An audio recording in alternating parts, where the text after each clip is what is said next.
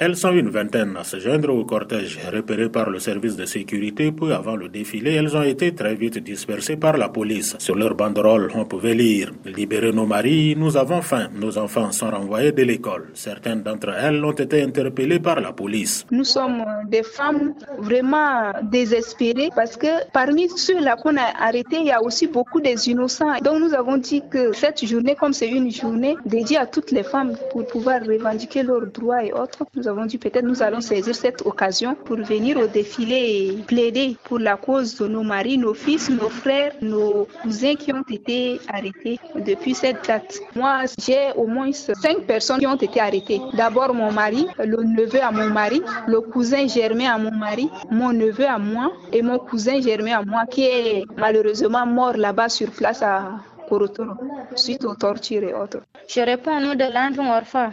Ils l'ont arrêté mais l'autre, mes frères. Aujourd'hui, c'est parce que c'est la fête de la femme. On en profite pour exprimer notre colère et exprimer la libération de notre frère. Il y a cela aujourd'hui cinq mois.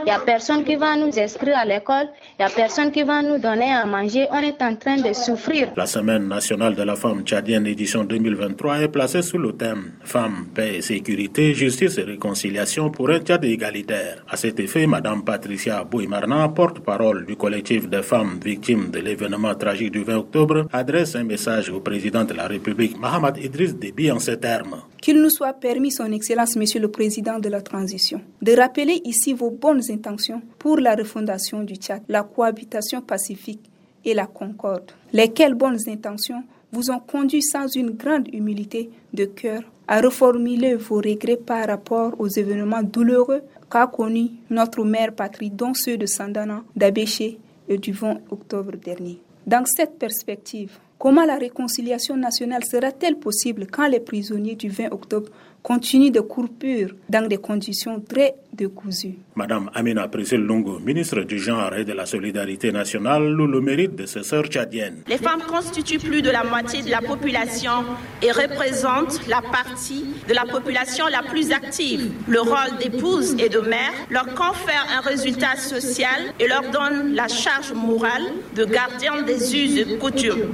Protégez vos femmes, protégez vos sœurs, protégez les filles tchadiennes parce que rien ne pourra se faire sans nous, parce que nous sommes donc cette majorité écrasante et vous avez absolument besoin de nous pour aller de l'émergence. Les femmes recommandent au gouvernement, entre autres, de subventionner les prix des produits alimentaires de base et les rendre accessibles à tous et de créer des centres spécialisés dans la prise en charge des victimes de violences basées sur le genre.